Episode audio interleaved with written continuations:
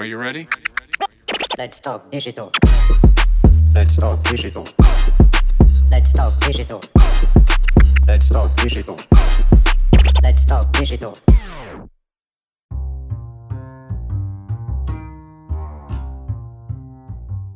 Bonjour, bonjour, je suis Elodie Chenol, experte en marketing digital depuis plus de 15 ans. Je suis également la fondatrice de Digital Feeling, l'atelier du marketing digital.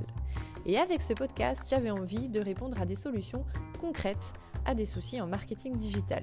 Aussi, je me suis laissé 5 minutes pour vous donner le conseil en marketing digital qui va débloquer votre business. Ce podcast s'adresse particulièrement aux entrepreneurs qui souhaitent soit monter en compétences en marketing digital ou alors débloquer une situation et leur permettre de développer leur business. Je me suis basée sur les différentes demandes de mes clients pour réaliser ce podcast, mais si vous avez un souci, une demande particulière qui vous bloque en marketing digital, envoyez-moi votre demande sur Instagram sur le compte digitalfeeling.fr. Je me ferai un plaisir de vous y répondre lors de mon prochain podcast.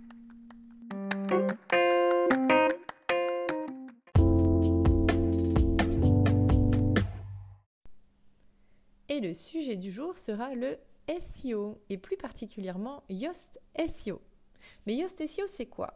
Eh bien, c'est une extension sur WordPress. WordPress, c'est un outil qui vous permet de construire vos sites internet. Et Yoast SEO, c'est une extension qui se trouve dans le CMS de WordPress et qui vous permet de travailler et booster votre SEO afin de remonter sur le moteur de recherche Google.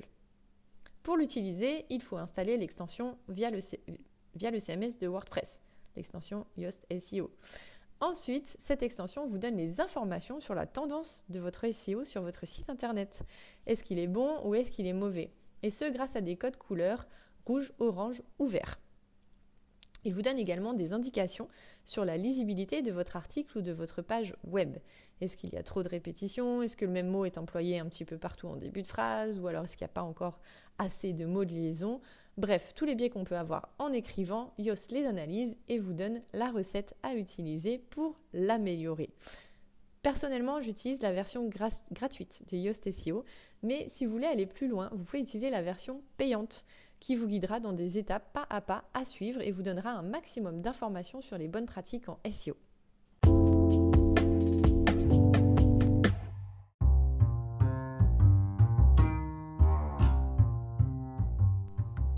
Mais pour utiliser correctement Yoast SEO, il faut avoir en tête les bonnes pratiques SEO.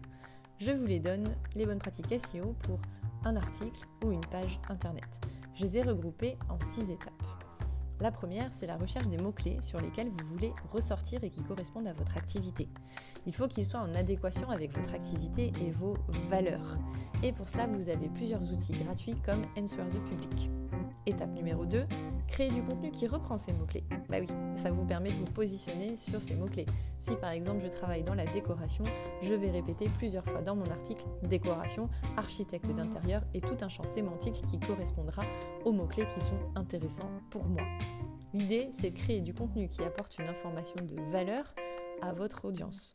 Vous pourrez ainsi démontrer votre expertise et guider votre utilisateur vers un tunnel d'achat rassurant. Troisième étape, pour que votre contenu soit optimisé SEO, il faut bien penser à rédiger différents éléments. Le meta title sera le titre de votre article. La méta description, c'est la description qui ressortira sur le moteur de recherche Google, qui est super importante puisque c'est celle qui va donner envie à l'internaute de cliquer sur votre lien. Il faut donc la chuchoter et reprendre vos mots-clés. Ensuite, des liens internes avec du contenu qui pointe vers des pages internes de votre site. Et des liens externes où là, c'est du contenu qui cite vos sources externes. Le nombre de fois où votre mot-clé visé est cité, si vous le dites trop souvent ou pas assez, Yoast vous donne l'indication sur le nombre de fois où il faut utiliser ce mot-clé. Et enfin, une structure de titre claire, car pour qu'une page internet ou un article soit lisible et clair, il faut lui mettre des titres on va parler des balises H1, H2, H3, etc.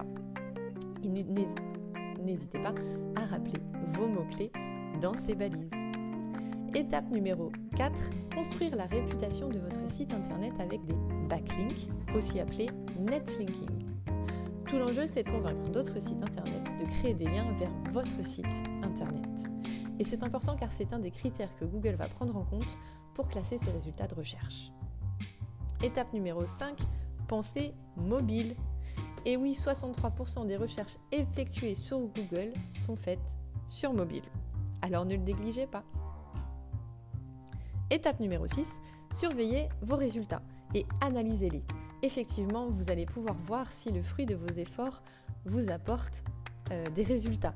Ce sera la croissance de votre trafic, votre position dans les résultats Google, le nombre de personnes qui cliquent sur vos contenus, vos nombres d'impressions, les mots-clés sur lesquels vous êtes référencé.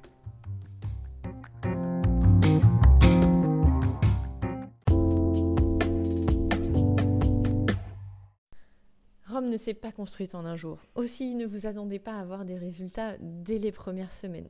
Le SEO, c'est comme un marathon. Ça demande de l'entraînement, du temps et de la patience pour avoir des résultats pérennes et efficaces. Yoast est donc un super outil qui va vous permettre d'améliorer votre SEO. Il faut néanmoins d'abord maîtriser les bonnes pratiques SEO pour utiliser Yoast en bonne intelligence. Et ça tombe bien, si vous souhaitez vous former à Yoast SEO, vous pouvez me contacter en MP sur Digital Feeling sur Instagram.